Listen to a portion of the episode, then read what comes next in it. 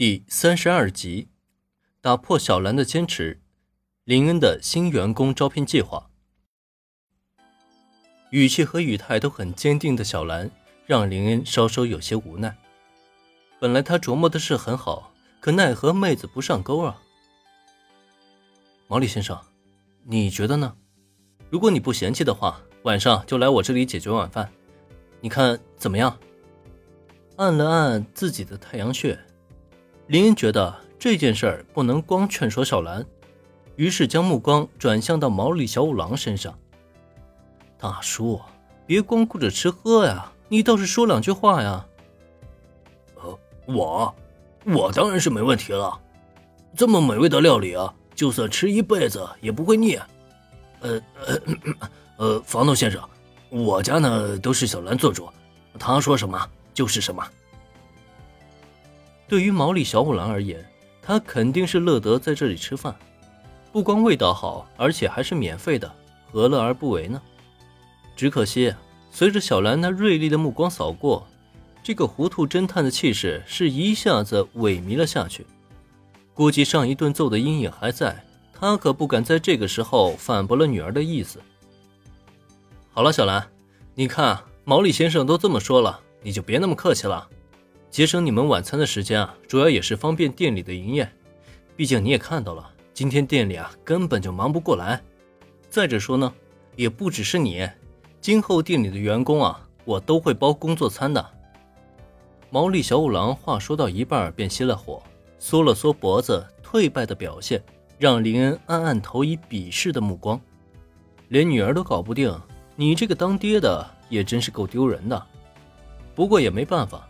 既然毛利小五郎不给力，他也只能继续劝说小兰。而这一次，他的劝说也终于有了结果。只是，即便如此，小兰也并未完全答应下来。这个，我可以接受工作餐，但爸爸他又不是店里的员工，不应该享受免费的待遇。如果林恩同学你愿意收取用餐费的话，那我就答应你。话说到这里，小兰已经算是退了一步了。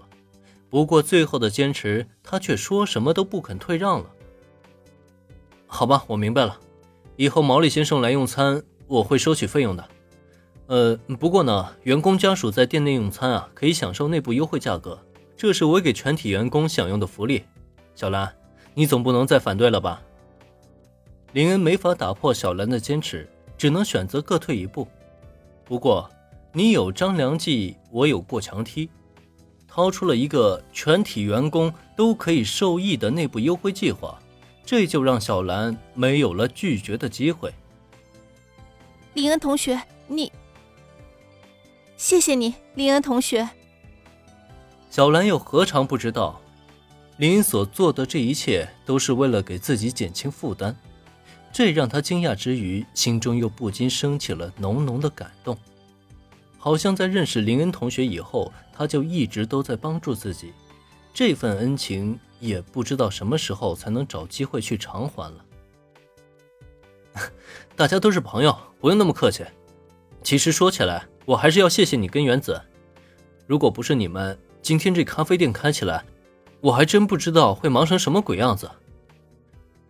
面对小兰的感谢，林恩连连摆了摆手。